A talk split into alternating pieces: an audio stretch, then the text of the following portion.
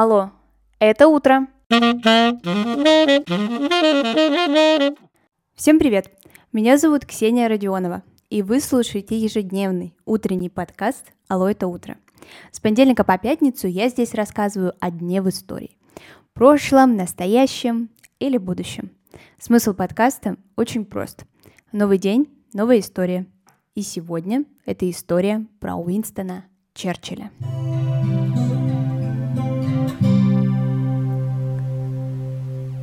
30 ноября 1874 года родился будущий премьер-министр Великобритании, сэр Уинстон Леонард Спенсер Черчилль.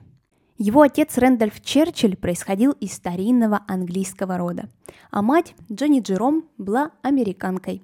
Вообще их брак один из первых англо-американских. Это потом уже станет все более популярным. Так вот, по воспоминаниям современников, родители не очень-то занимались воспитанием Уинстона и передали все свои обязанности гувернантке. Она-то вот хорошо относилась к Уинстону, заботилась о нем.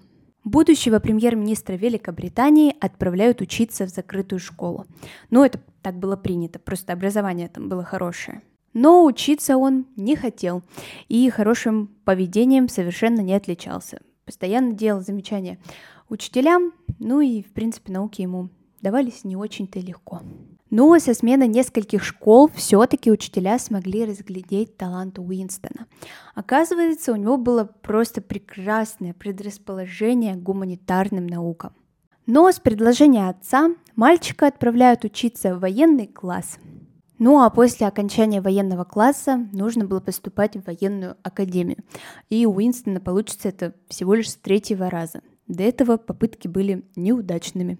Но параллельно с этим он еще и готовится к своей политической жизни. И можно сказать, что он самостоятельно освоил все гуманитарные науки.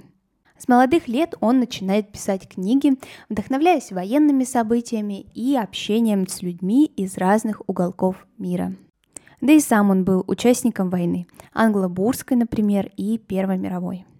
В своей политической карьере он успел побывать членом Палаты общин от разных округов, председателем Совета по торговле Великобритании, министром внутренних дел, канцлером герцогства Ланкастерского, министром вооружений, военным министром, министром авиации, министром по делам колонии, канцлером казначейства, первым лордом Адмиралтейства, министром обороны, лидером консервативной партии и лидером верной оппозиции Его Величества. Уинстон Черчилль стал первым премьер-министром, которого застала королева Елизавета II. А родился он еще при королеве Виктории. Главой правительства сэр Уинстон Черчилль был в 40-45 годах и 51-55. BBC в начале 20 века составили список величайших британцев. И первую строчку британцы отдают Уинстону Черчиллю. Черчилль был одним из первых европейских политиков, который сказал, что Гитлера невозможно утихомирить. Нужно наращивать вооружение Великобритании, потому что глава Германии начнет поэтапно завоевывать все европейские страны. Это стало одной из причин так называемого политического затишья Черчилля. С 29 года по 39 он не занимал никаких высоких должностей, но все-таки оставался членом парламента. Люди считали, что его рассуждения насчет Гитлера абсолютно неверны. И с ужасом, когда они осознали, что Черчилль на самом деле-то все это время был абсолютно прав, его попросили все-таки вернуться обратно к высоким должностям. Он был противником коммунизма, но когда Германия напала на СССР, он без раздумий поддерживает Советский Союз. Ну и Сталина он тоже не любил, и эта нелюбовь была взаимная, и приходилось им работать, стиснув зубы.